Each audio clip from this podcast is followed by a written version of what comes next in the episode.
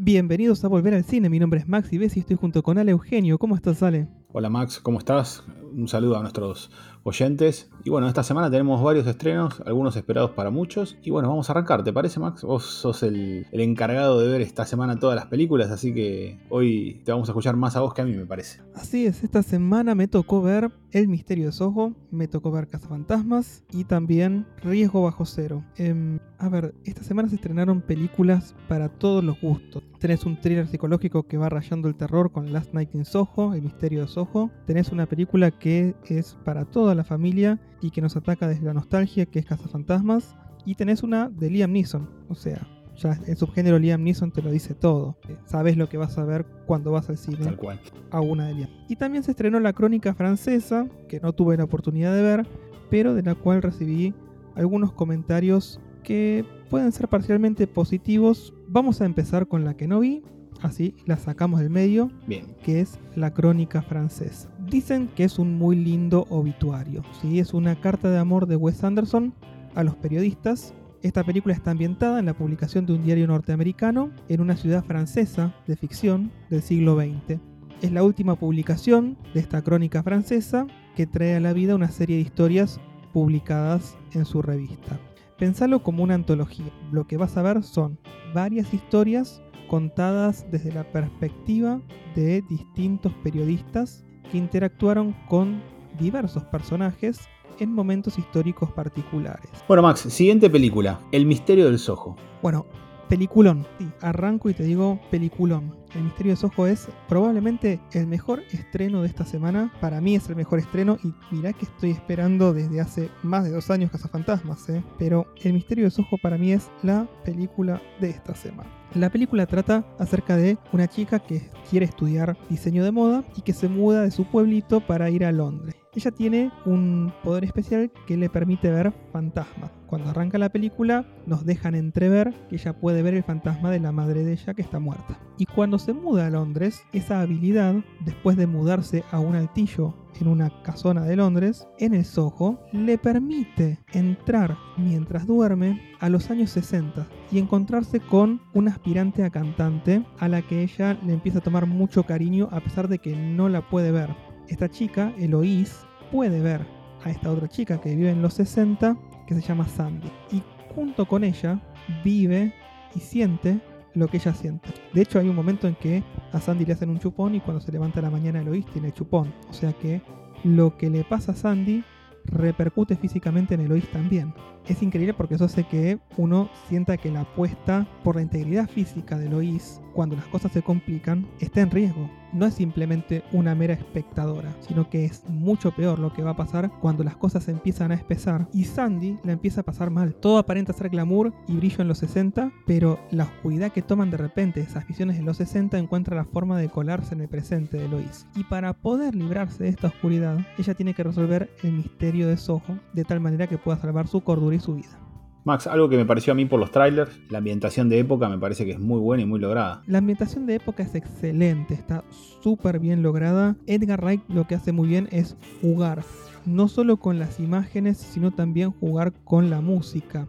La estética que adquiere la película desde lo visual y lo musical hace que vos sientas que estás ahí. Y tiene, tiene mucho que ver con los gustos musicales de Lois que también ella está como con la cabeza puesta fuera del tiempo. Eh, a ella le gustan las películas de los 60, le gustan los vestidos de los 60, le gusta la música de los 60. De hecho, cuando ella se va a dormir, la primera vez que cruza a los 60, ella pone una canción de época en su tocadiscos. Y son esas canciones las que nos van a ir marcando nosotros cuando estamos en un lado o cuando estamos del otro. Cada vez que Lois va del otro lado, empieza a sonar alguna canción. Y al principio es su tocadiscos el que marca cuando ella se va a dormir y se despierta del otro lado. Es excelente. Y después también Wright, desde lo musical, juega con muchas canciones fuera de lugar, canciones que no tienen una connotación negativa, pero ocurren durante momentos en los que hay mucha carga negativa y eso es disruptivo. Estás escuchando una canción completamente fuera de lugar y hace que las cosas sean un poquito más tétricas. Me gusta, me, da ganas de verla. Algo que también vimos un poco en, en Cruella, ¿no? Esta ambientación y la música de, Londres de los 50, 60 se ve mucho también en Cruella. Bueno, sí, acá también tenés eh, no tan puesto el énfasis en eso como en Cruella, pero tenés el mundo de la moda de alguna manera involucrado, porque Eloís va a estudiar diseño de modas a Londres, así que el vestuario es muy importante también acá. No escuché que lo remarcaran tanto como lo remarcaron en Cruella, pero sí el vestuario tiene muchísimo que ver con esta película, con la narrativa también, porque llega un momento en el que ella empieza a sentirse a disgusto con el personaje de Sandy y la ropa que está diseñando también sufre un cambio. A mí lo que me pasó viendo los trailers es que me, trajo como un, como un recuerdito ahí de Eras una vez en Hollywood, con la, cómo la música, la estética, el vestuario. Pero vos ten en cuenta que Edgar Wright y Quentin Tarantino son muy amigos, pero muy, muy amigos al nivel que algunas de las decisiones que toma Edgar Wright en esta película están influenciadas por el mismo Quentin. Si vos tenés eh, en cuenta que son muy amigos y que por ahí también comparten gustos similares, esto podría sentirse hasta como una respuesta inglesa a Once Upon a Time in Hollywood. En vez de los tiempos dorados de Hollywood, a los tiempos dorados de Londres. Bien. Bueno, la super recomendamos. Super recomiendo. Yo esta película la amo. La amo y tengo ganas de que se estrene para ir a verla de nuevo porque hay muchos detalles, hay muchos temas con los reflejos, hay secuencias súper complejas de realizar y que Edgar Wright las plasma en pantalla y con una naturalidad increíble. Y vos decís, ¿cómo lo hizo? ¿no? Te quedás pensando cómo lo hizo. Este, yo puedo llegar a adivinar cómo lo hizo, pero la verdad que es increíble la fluidez con la que va todo. Por ahí hay algún pequeño momento en el que decís, uff, desde lo narrativo me hace un poquito de ruido, pero es mínimo y la película termina siendo desde lo visual, desde el guion, desde lo musical, una obra maestra de Edgar Wright, que es un director que está creciendo junto conmigo. O sea, yo vi las primeras películas de Edgar Wright en su momento, Vision of the Dead, la amé, después vi Hot Fuzz, amé Hot Fuzz, me encanta la secuencia final de Hot Fuzz, me parece un delirio hermoso, vi Scott Pilgrim, eh, y fui creciendo con películas de, de Edgar hasta que llegó Baby Driver, que fue una película experimental, lo suficientemente comercial como para atraer al público masivo. Y, me encantó lo que hizo ahí también, porque no quedó como un mero experimento, sino que logró algo fuerte, algo que pudo vender y que, gustó a un montón de gente. Hubo una profundidad en los personajes y en, en, la historia, entonces me hizo valorarlo más. Y en esta película noto un Edgar Wright mucho más maduro, que te repito, siento que va creciendo conmigo y que yo le voy a pedir historias más maduras, y él me las da.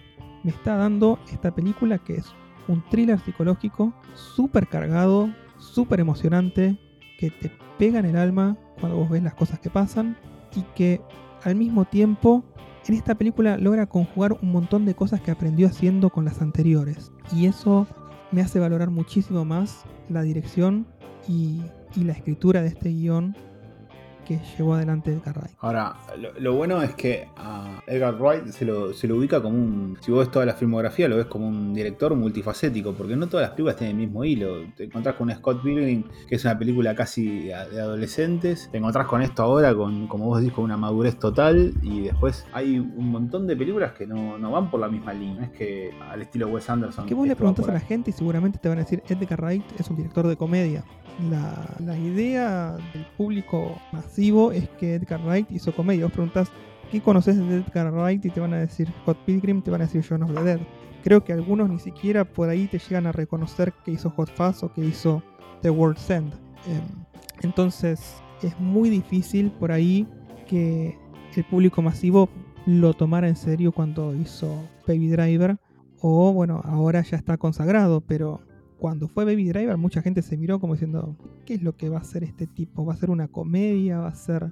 ¿Cómo lo va a encarar? Y sorprendió a más de uno. Y creo que en esta película la gente estaba esperando demasiado después de Baby Driver. Y yo personalmente tenía mucho miedo de decepcionarme. De hecho, ni vi el trailer. Edgar Wright dijo no vean el trailer. Yo le hice caso, no vi el trailer. Y fui en bolas a ver la película, sin saber absolutamente nada. Y de principio a fin me atrapó. Tiene el personaje característico de, Edgar Wright. Generalmente cuando él escribe, escribe acerca de personajes que están fuera del alcance de los demás. A ver si. ¿Qué quiero decir con esto? Si vos ves John of the Dead, John es un tipo que, sí, trabaja en una tienda, pero es inconformista. Está ahí, pero él quiere estar haciendo otra cosa. Él prefiere sentarse con su amigo a jugar los videojuegos. Él está como en su propio mundo. John está en su propio mundo. En Hot Fast también tenemos un personaje que es un policía y está en su propio mundo. ¿Por qué? Porque es un policía súper eficiente. Tan eficiente que lo terminan mandando a un pueblito chiquitito para que no haga quedar mal a los demás policías que son unos salames. También es un tipo fuera de su mundo. Si vos te fijaste en Scott Pilgrim, Scott Pilgrim tiene una banda, tiene Sí, amigos, eh, pero hay veces que cuelga y está fuera de su mundo. Y vos en este caso tenías también en Baby Driver a un pibe que se encerraba en su música y que también estaba en su mundo. Acá en Last Night in Soho, también Eloise está en su propio mundo. Eloise está en su propio mundo de las canciones de los 60. Eloise está en su propio mundo de me gusta vestirme de esta manera y nadie se está vistiendo de esa manera. ¿Entendés? Cuando llega a la escuela de diseño de modas, la gastan por la ropa que está usando, diseñada por ella misma. Entonces, siento que Edgar Wright tiene esa temática constante y recurrente de presentarnos a personajes que no encajan y que terminan teniendo una madurez, termina haciéndonos una película de coming of age, como en este caso, de crecimiento de los personajes, que los llevan a encajar dentro de un ambiente en particular y a encontrarse con ellos mismos de una manera que les permite crecer.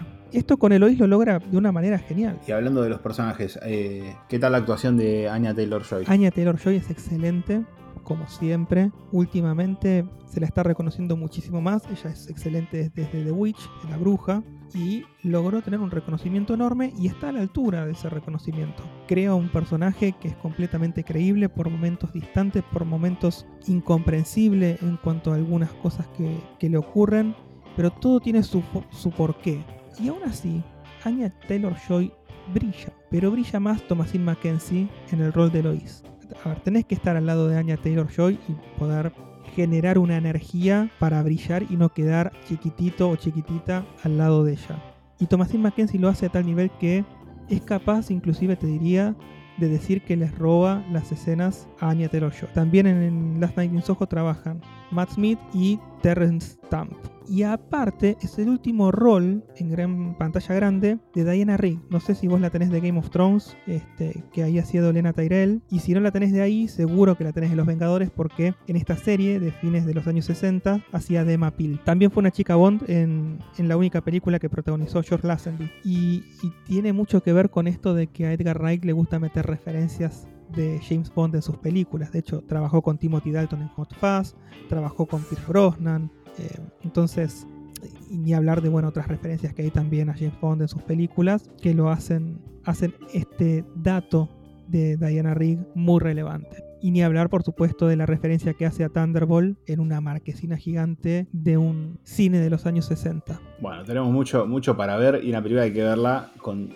los ojos bien, bien, bien abiertos. Hay que ver todo. Me, me Sí, gusta. sí, Eh, sí. Me, me da ganas de ir a verla. Max, nos vamos a ir a otra de un género que, como vos dijiste antes, el género Liam Neeson. Es cierto, estamos hablando de Riesgo Bajo Cero. Es una película que me gustó. Me gustó bastante. A ver, muy raro que yo te diga que una de Liam Neeson no me gustó. Trata de un conductor de vehículos especiales de esos camiones gigantes con trailer que maneja por rutas heladas y en este caso en particular va junto con otras cuatro personas a rescatar a unos mineros que quedaron atrapados en una mina de diamantes en el norte de Canadá. Van a tener que manejar tres camiones con trailer enormes llevando equipo de 25 toneladas. Cada camión lleva un equipo que puede funcionar en forma autónoma porque si se pierde uno de los camiones en la ruta de hielo, quedan otros dos o queda otro para llegar hasta el norte, norte, norte de Canadá, en Winnipeg, para salvar a los mineros. La película hay momentos en que es visualmente hermosa porque está todo nevado y vos pensás que los camiones están yendo por una ruta de hielo. Y cuando digo una ruta de hielo, es que están siguiendo un río enorme congelado. Se están yendo por el, por el hielo y abajo hay agua. Y van cada uno con 25 toneladas más lo que pesa el camión, que deben ser unas 30 y pico de toneladas. El riesgo que hay es increíble. ¿Y esta película en qué género la, la- la encontramos? Liam Neeson, o sea, ya cuando te digo es una de Liam Neeson, sabes que va a haber algo de tiros, va a haber un tipo recio, va a haber un tipo duro. La, la encuadraría dentro de lo que es suspenso-acción. ¿Hay algún motivo que lo haga enojar en esta? No, no, no tenemos nada. Sí, sí, sí, porque Resulta que los mineros quedaron atrapados por un motivo que no voy a develar, pero que tiene que ver con la empresa que los, contrató para trabajar ahí y los quieren dejar morir para que no boqueen, para que no cuenten qué es lo que pasó con la empresa. Entonces, Liam Neeson, Lawrence Fishburne, el hermano del personaje de Liam Neeson, un tipo que va por la empresa y una chica que aparentemente es una india navajo, que también va para rescatar a su hermano y que sabe manejar camiones en las rutas de hielo, van a ser emboscados para que no lleguen con el equipo y puedan salvar a los mineros. O sea que en el medio va a haber tiros, en el medio va a haber golpes, en el medio va a haber peleas adentro de cabinas de camiones, va a haber peleas afuera de camiones y aparte, obviamente, vas a tener el riesgo de que en cualquier momento alguno de los camiones termine abajo del hielo y hundiéndose en el agua. Interesante, película de acción con un Liam Neeson que a mí me da la sensación de que Liam Neeson es para los 2010 en adelante lo que fue Stallone en los 90, que teníamos una película cada año, año y medio, un estreno todos los años de, de Stallone. Bueno, eso está pasando con Liam Neeson y bueno, hay que aprovecharlo. Este año hablamos tres veces de Liam Neeson. No sé si te diste cuenta, hablamos del protector y el ladrón honesto, sí. Y ahora está riesgo bajo cero. Y hubo una también que se estrenó en su momento, romántica, en Cine, eh, Cine Online. O sea que hubo en este, en este periodo de 2020-2021, ponele, cuatro películas de Liam Neeson. Increíble, en la, casa de dejar una foto, ¿no? Porque está todo el día filmando. Cuatro películas. Y sí, hay que ver si alguien lo está esperando en la casa. Acordate que la esposa de Liam Neeson murió después de un accidente. ¿Y tendremos la esperanza de que aparezca en la serie de Obi-Wan? ¿O no? Me encantaría. No lo sé, no lo sé. Por lo pronto no hay nada anunciado. Estaría buenísimo. Dijeron que iba a aparecer en, en el episodio 9 y brilló por su ausencia. Bueno, Max, otra que recomendamos del género Liam Neeson, como vos dijiste, y nos vamos a quizás la más esperada, la que estábamos como locos esperando, que es Casa Fantasmas, El Legado. A ver, hace más de dos años que estoy esperando Casa Fantasmas. Yo ya estaba seguro que el año pasado, en julio, le iba a ver con mi hijo mayor al cine. O sea, imagínate la decepción cuando dijeron tiramos la película para más adelante. Sí, yo creo que la estoy esperando hace como 30, ¿no? Eh, una, una, buena continuación de, de los Fantasmas. Sí, pero lo cierto es esto. La película nos gana desde la nostalgia. Ese es el tema. A ver, vamos a empezar por el principio. La película trata acerca de Cali, que es una madre soltera, y sus dos hijos que son Trevor y Phoebe. Ellos se mudan a una granja que heredaron de su abuelo, que es Sigon Spengler, y que está en un pueblo chiquitito. Ahí ellos descubren algunos secretos de quién era el abuelo de Trevor y Phoebe y el legado que les deja y los conecta a los orígenes de los cazafantasmas. Phoebe tiene ayuda de su maestro, que es el señor Gruberson, interpretado por Paul Rudd, y mientras ellos están ahí empiezan a pasar algunas cosas raras en este pequeño pueblo que puede significar el regreso de Gosser y, la amenaza de estar cerca de una mina comprada por Ivo Shandor, el arquitecto de la primera película, ¿no? el arquitecto que había hecho el, el edificio de la primera película. A ver, a mí me gustó, pero ¿por qué me gustó? porque soy fanático de los cazafantasmas. Si yo hubiese ido a ver esta película desde el vamos y no hubiese sido un fanático de los cazafantasmas originales, probablemente te hubiera salido diciendo que la película es más. ¿Y por qué te digo esto? Porque hay desde lo narrativo un montón de huecos, un montón de cosas que no logro explicar. Porque la, la película no termina de explotar nunca a un nivel enorme como si supieron explotar Cazafantasmas 1 y Cazafantasmas 2. Cazafantasmas 1 terminó con un hombre de malvavisco gigante arriba de un edificio enorme de la ciudad de Nueva York y uno sentía un riesgo enorme. Sí, se estaba por acabar el mundo, no importa, pero ellos estaban en un lugar altísimo, estaban en un lugar riesgoso, había un monstruo gigante caminando por Nueva York, era una locura, visualmente era impactante. Cazafantasmas 2, también, impactante, ellos llegan con la Estatua de la Libertad a un museo lo abren, entran y hay un montón de gente afuera cantando y vitoreando por los cazafantasmas. Epic, epic. Llegas a Cazafantasmas el legado. ¿Dónde pasa Cazafantasmas el legado? En un pueblito chiquitito. Ya ahí arrancaste en completa oposición a la ciudad de Nueva York. Si vos agarras un pueblo chiquitito, yo lo que hubiese hecho es ir directo a explorar la mitología de Ivo Shandor y hacer un plot twist al final con todo el tema del culto que logró formar Ivo Shandor alrededor de Gosser. ¿Qué hubiera hecho? ¿Algo al estilo Salem Flot, cuando te enterás que son todos vampiros? Yo hubiese hecho un plot twist en donde al final te enterás que todos los habitantes de este pueblito son del culto de Ivo Shandor y que se le pudre toda esta familia que fue ahí. Después hubiese metido a los cazafantasmas viejos para ayudar y dar vuelta a la torta. pero no hacen eso, no hay espectacularidad, no hay nada enorme. Es una película que suena como más chiquita, a pesar de que hay muchísimo efecto especial práctico y mucho efecto especial también generado por computadora, pero la sentí mucho más chica y con muchos huecos en el guion. Como por ejemplo, sí, metieron a los hombres de Malvavisco chiquititos, ¿no? ¿Por qué? En la primera película, El hombre de Malvavisco, eh, una proyección de Gozer para matar a los cazafantasmas después de que ellos hacen la elección de con qué forma va a venir el titán que los va a matar, ¿no? El destructor de mundos. Bueno, tiene sentido que haya un hombre de Malvavisco. En esta película los hombres de Malvavisco aparecen así como de la nada, adentro de un paquete de Malvavisco, y empiezan a hacer huevadas al estilo Minion. No, a mí prefiero que no los metas, y no que los metas por un capricho que no tiene nada que ver con la narrativa de la película es un capricho. Meter a los hombres de Malvavisco fue un capricho.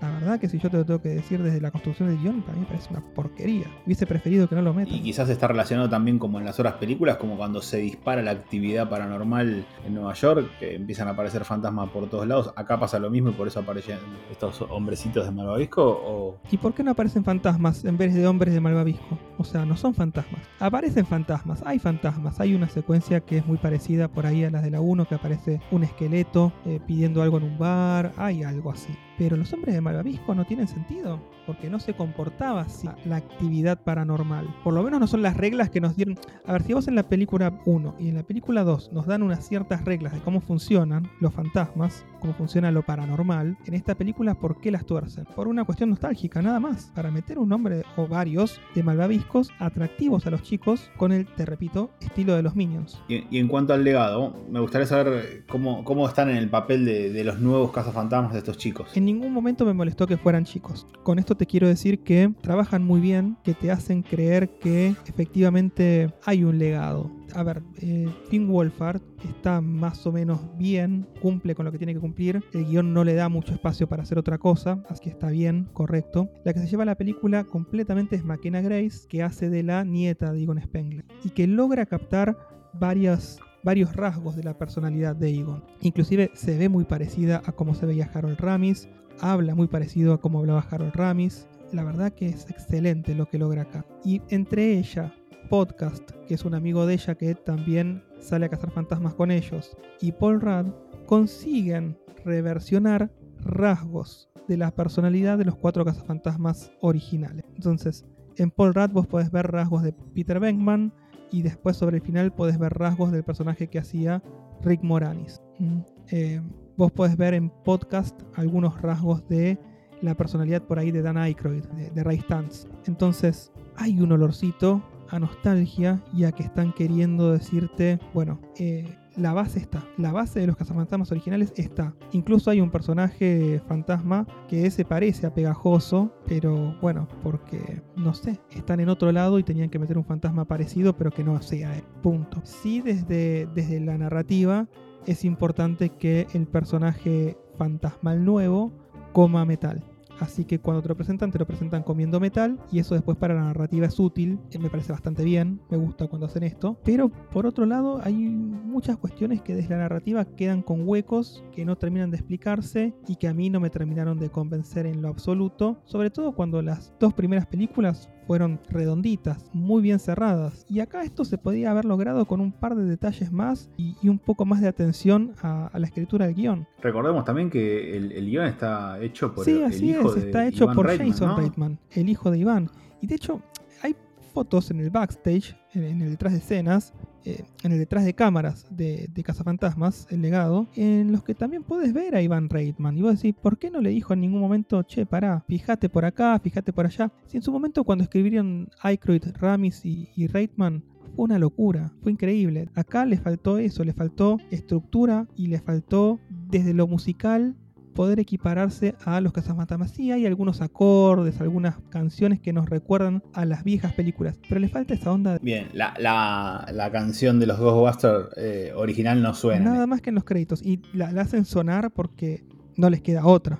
Si no, les arrancamos la cabeza, pero en la película no suena una sola vez. Yo esperaba que la película arranque con todo, viste, con, con la canción de los cazafantasmas No, arranca retran. Y, sin, sin spoiler, ¿no? Obviamente. ¿Tenemos la presencia de los viejos cazafantasmas o...? Sí, a ver, a los fanáticos viejos nos dan el gusto. Lo que siento yo que hicieron con esta película fue, en vez de crecer con la audiencia, que la vio cuando éramos chicos, en los 80s o en los 90s, en vez de avanzar y crecer, para nosotros darnos un poco más de oscuridad, un poco más de... fueron para atrás. Y lo que están tratando de hacer es amigarse con una audiencia más joven. Te diría que con los chicos, si no fuera porque la película es prohibida para menores de 13. Pero creo que apunta al público de los más chicos y apunta también a los jóvenes que están ingresando en el mundo de voy y compro una entrada de cine. Y por supuesto que los cazafantasmas que están metiendo tienen entre 10 y 15 años en la película, porque de esa manera tienen para 20 o 30 años más de franquicia. Está muy bien, eh, por ese lado está bien pensado. Bueno, Max, la vamos a recomendar porque es un clásico que vuelve. Y no dijimos nada, pero en el medio de las dos películas y esta, hubo otra película. No, no hubo nada, dale, no hubo nada, ¿eh? No, no, no. Eso no es canon, eso no es canon, eso es una aberración que, inclusive no entiendo cómo participó Bilbo. Lamentable. Todo bien con que sean mujeres, ¿eh? si hubiesen sido mujeres, si hubiese sido buena la película, te lo diría. Pero no me produjo absolutamente nada ni como fanático de los cazafantasmas, peor, me produjo rechazo como, como fanático de los cazafantasmas. Decime la migue, que tengo el fantasmita tatuado, ojalá que algún día se pueda ver, pero lo tengo acá en mi, en mi hombro tatuado. Así que hablemos de fanatismo. Che, una cosa más con Cazafantasmas el legado. Hay un par de cameos que me parece que distraen al público porque se quedan pensando, che, ese cameo, ¿quién es? Lo tengo, pero ¿quién es? ¿De dónde es? Distraen a la gente de lo que está pasando en pantalla, de la acción. Eh, y eso no me gusta. Hubiese preferido que lo mantengan como en las películas anteriores, que los villanos eran relativamente desconocidos y que no, no importaba quién estaba en pantalla. Acá tenés a alguien que hace un cameo como Ivo Yandor, que dura dos minutos en pantalla y que sea famoso es completamente el divino botón. Y también tenés a alguien famosa haciendo de Gouser, que también la gente, viste, se la queda mirando y dice, ¿quién es la tengo? ¿La tengo de algún lado? ¿Dónde la tengo? ¿Esta pina? ¿De dónde la tengo? Y te parece lo que está pasando con Gouser en pantalla porque estabas tratando de adivinar quién es la que está bajo el maquillaje. Cuando hacen esas cosas y no se justifica, a mí me parece que es un desacierto. Hubo varias fallas para mí en Casa Fantasmas y aún así te digo que la vuelvo a ver el jueves. Voy con mi hijo mayor porque mi corazoncito de fan dice anda, sé incondicional. Pero si no fuera incondicional, no podría decirte que esta película es buena. Bueno, nos va a atrapar, calculo que a, los más viejos la nostalgia y a los más jóvenes por desprevenidos, porque no conocen otra cosa, claro. si no conocen otra cosa, van a entrar porque no conocen otra cosa. Ojalá que sirva para los que no vieron las otras, la 1 y la 2, que puedan decir, ah, a ver qué había de esto y, lo lleven a ese lugar maravilloso que son esas dos películas. Así es, sí. Pero bueno, eh, como te digo, la recomendamos por el lado de la nostalgia, porque desde la nostalgia sí me arrancó un par de lágrimas. Hay un tributo muy lindo a Harold Ramis y la verdad que me pegó el centro del corazón. Lo vamos a contar mucho más, así nos emocionamos todos. Bueno, con esto terminamos con los estrenos de esta semana, pero vos viste Eternals y no hablamos de eso en el podcast. ¿Querés contarnos un poquito? Me, tocó ver Eternals ayer. Eh, esto va a estar estrenado el, jueves el podcast, así que dos días antes, no ayer. Eh, les cuento que para mí eh, Eternals es el principio de algo muy grande que se viene en Marvel. Obviamente Marvel quiere tener de vuelta su saga de películas y Endgame, Infinity Wars. Entonces empiezan a preparar el terreno para todo eso. Me parece que es una película que eligieron una directora que quizás no, no, se aprovechó mucho más allá de que ella dirigió y escribió el guion. Me parece que le quedó un poco corta la película y que, quizás faltaron, faltaron desarrollar más a los personajes. A nivel estético, a nivel visual es hermosa, como todos esperamos que sea una película de Chloe, pero creo que se tendrían que dar una segunda parte de Eternals. Eternals es una historia que podría contarse a través de 5.000 años prácticamente, ¿no? Sí, tenemos a, los Eternos, que son unos personajes que crearon los, celestiales para que cuidaran a la Tierra. Y durante 5.000 años habitaron la Tierra, cuidando a, o cuidándonos a los humanos, pero sin intervenir demasiado para no, no llamar la atención. Solo intervenir en momentos claves. Bueno, aparece ahora un momento clave donde tienen que empezar a ayudarnos y protegernos. Y bueno, un poco de eso se trata. Para mí el punto a favor, obviamente lo visual, lo estético, la espectacularidad de las imágenes, como quizás Chloe le gusta. Y quizás el punto negativo es la falta de profundización de los personajes y también la falta de un villano. Eh, creo que debe ser de las pocas de Marvel donde, donde no hay un villano, donde quizás los conflictos son más internos entre los personajes. ¿Vos crees que eso tiene que ver con un enfoque un poco más dramático que, que de acción, como siempre le pone Marvel? Sí, sí, sí. Esta película es completamente distinto a todo lo que, que se ha estrenado por Marvel. Incluso con Shang-Chi, la, la, la, más próxima que tenemos, no tiene nada que ver. Shang-Chi es más parecido a la etapa anterior. Esto es una película como, entre comillas, intimista a, al estilo Marvel. No deja de ser grande, no, se, no deja de ser espectacular, tiene unas escenas de época hermosas, porque los Eternals vienen pasando, como dijiste, 5.000 años en la Tierra, pero es una película que hasta incluso se podría haber hecho más chica y, y sin tanta espectacularidad. Pero bueno, el cine de Marvel ofrece eso y, y, tenía que estar así. ¿Vos creés que en esta fase 4 a Marvel le pegó un poquito en el corazón que Scorsese dijera que no era cine lo que hacen y está tratando de cambiar el enfoque? Yo creo que, que Marvel está un poco tocada, tocado el estudio por eso. Pero no se tiene que olvidar de que los que vamos a ver películas de Marvel vamos a buscar eso. Yo creo que Marvel está buscando darle un toque de calidad a las películas, que no solo sean películas de héroes repartiendo golpes y explosiones, pero no se tiene que olvidar que, que, el público va a buscar eso. Puede combinarlo, yo creo que puede combinarlo. Lo hizo muy bien, por ejemplo, con WandaVision. Para mí estuvo súper equilibrado, estuvo muy bien.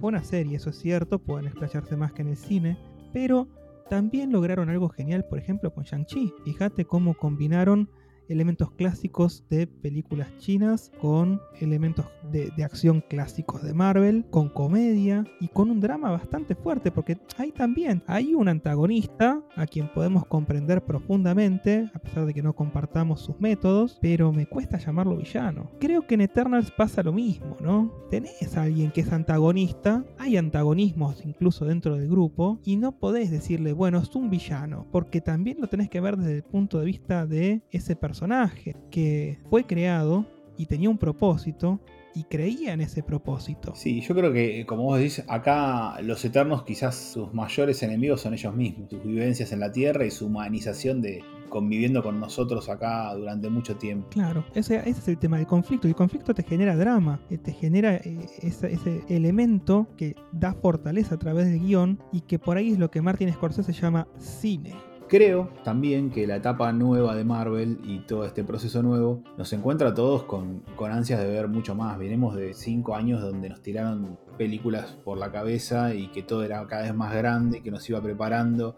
Esta va a ir más lento, porque me parece que el universo Marvel ahora no es solo por el lado del cine, sino que las, las series también van a ir sumando un montón. Entonces ese rompecabezas, esa telaraña se va formando muy de a poquito, pero creo que, que va a estar bueno. El año que viene tenemos She-Hulk, tenemos, tenemos varias cosas que van a ir formando este nuevo universo. Vos pensás que nosotros estamos arrancando una fase después de haber cerrado todo un arco de 10 años y hay que volver a presentar personajes porque los que se perdieron en las fases anteriores ya no van a estar, necesitas rellenar necesitas sumar muchísimos más y necesitas construir algo mucho más grande que lo anterior. Y lo anterior se construyó durante fácil 8 años para después dar un cierre en los dos años siguientes. O sea que en este momento estamos en el primer año de construir un nuevo arco que solo Marvel sabe cuánto va a durar. Sí, yo creo que si lo, lo, lo pensaron eh, y, y, lo están craneando como cranearon la anterior etapa, pensemos que la, cuando vimos Iron Man 1 por primera vez, nosotros teníamos expectativas de que todo esto iba a ser una, un, un, gran proyecto. Nosotros vimos Iron Man 1 y dijimos, ah, una película de superhéroes de Marvel. Veníamos acostumbrados a ver Batman, alguna que otra Superman. Pero después empezó a aparecer Thor, Capitán América, habíamos tenido una Hulk que colgada, que me parece que Hulk se merece su película. Y bueno, pero hoy el tema es que juega un poco la ansiedad de todos los fans. Ya hoy ya sabemos cómo termina una etapa. Entonces ya queremos todo, todas las series, todas las películas. Esta película, calculo que en retrospectiva va a ser una película que va a decir, ah, bueno, quizás ahora no, no, la entendamos tanto o no estemos preparados en este momento, pero en un par de años vamos a decir que Eternals tenía. Porque la pusieron a escribir la pusieron a dirigir. ¿Por qué? ¿Qué es lo Yo que le hace que, idónea para esto? Yo creo que la mitología de los Eternos, eh, lo, los lugares donde ellos se desarrollaron y vivieron, hacían que esta directora tenía que. Eso de, la, de las grandes tomas, de los planos enormes, de los lugares despojados. Me parece que la historia tenía que contar más historia de las personas y que no sea tan espectacular, entonces estos lugares acompañaban a los personajes. Me parece que ahí fue un poco la decisión de esta directora. Yo creo que lo único que les faltó fue profundizar cada personaje. Me parece que muchas cosas pasaron rápidamente Y me hubiera gustado que en estos saltos de tiempo ver cómo desarrollaron la vida en la actualidad. Me parece que se quedaron en, en algunos que eran los más interesantes y los otros, bueno, sí, sí hay unas recreaciones de épocas espectaculares de pirámides, de la región de Yucatán, eh, Babilonia, hay ambientaciones y unas recreaciones de época espectaculares. Me, encantó. Bueno, entonces, ¿la recomendás o...? Sí, claro, obviamente sí. ¿Te gusta Marvel? Tenés que verla. Y como te digo, ahora, eh, quizás en unos años, encaje mucho mejor en todo este esquema nuevo de esta etapa de Marvel. Hoy queda como una película rara en el contexto Marvel. Ok, bien. Por ahí dentro de unos años entendemos qué es lo que quisieron hacer con esto. Perfecto. Y tiene dos escenas post crédito. Así que a quedarse en el cine hasta el final. ¿eh? Hasta que no te echen, no te vayas. Porque hubo gente que se perdió la, segunda y, bueno, se fueron. Algunos pegaron la vuelta cuando, cuando escucharon. El sonido de, la voz. Muchos se fueron, tal cual. Bueno, con esto entonces terminamos por hoy los estrenos de la semana y también charlamos de Eternals que nos había quedado en el tintero porque no lo habíamos visto. Así que nos despedimos hasta la próxima semana. La próxima semana va a ser de varios estrenos, pero nosotros creo que vamos a ver dos o tres. Y bueno, esto fue Volver al Cine. Mi nombre es Maxi Bessi. El mío Ale Eugenio. Y nos despedimos por esta semana.